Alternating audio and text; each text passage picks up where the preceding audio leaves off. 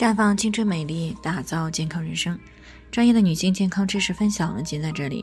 亲爱的朋友们，大家好。首先呢，还是要分享一下我们的联络方式。大家可以在我们最常用的聊天软件当中搜索 PK 四零零零六零六五六八，关注以后呢，回复自测进行健康自测，可以更有针对性的了解自己的健康状况。接下来呢，就开始我们今天的健康话题。年纪轻轻，月经突然就不来了。原来呢是减肥方法出了问题。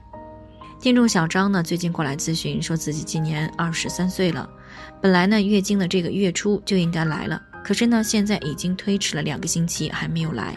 那自己呢也没有男朋友，之前的月经呢也一直都是挺准时的，这一次呢不知道是怎么回事就推迟了这么多，所以呢才过来咨询。那么经过详细的了解啊，才知道原来呢他从二月八号上班以后呢。因为她暗恋的一个男同事啊，说她胖了，于是呢，身高一米六三，体重一百零七斤的她呢，就决定减肥。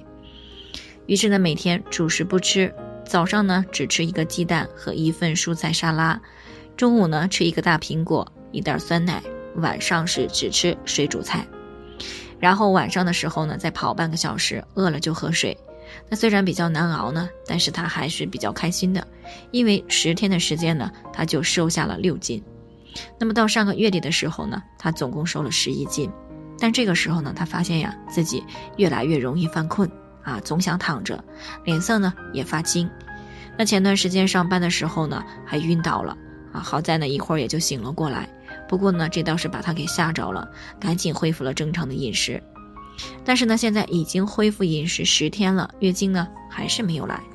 那么讲到这里呢，小张月经突然不来的原因其实是很清晰了，是不正确的减肥方法导致了这样的结果。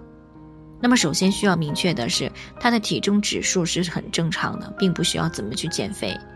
那么女不过百的这种说法并不科学。那至于月经呢，之前我们谈到过，它是在卵巢分泌的雌孕激素的作用之下。利用人体气血转化为子宫内膜，那么当内膜增殖增厚到一定程度的时候啊，如果没有遇到受精卵的着床，那么就会脱落形成月经。然后我们再来看看小张的这种减肥方式到底是怎么样去影响这样一个过程的。那么小张的这种饮食方式呢，首先是能量的严重缺乏，其次呢是参与激素形成的基础物质脂类摄入不足。除此之外，还缺乏那些参与激素代谢的维生素 E，参与气血形成的矿物质铁和优质的蛋白质，以及缺少可以促进代谢并且营养神经的 B 族维生素等等。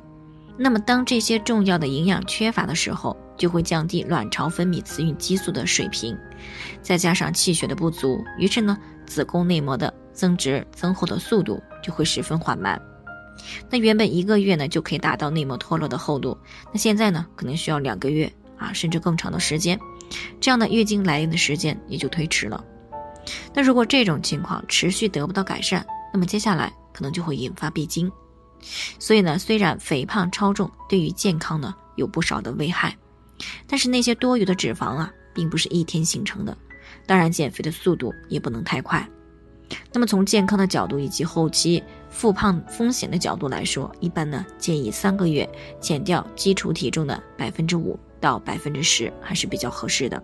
而且呢，在饮食方式上，每天的能量摄入量呢最好不低于一千千卡，这个呢是维持身体运行最基础的热量。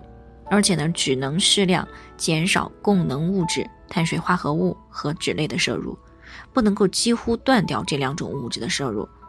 而且呢，在减肥期间也需要适当的补充一些复合的营养素，以弥补控制饮食造成的营养的大缺口。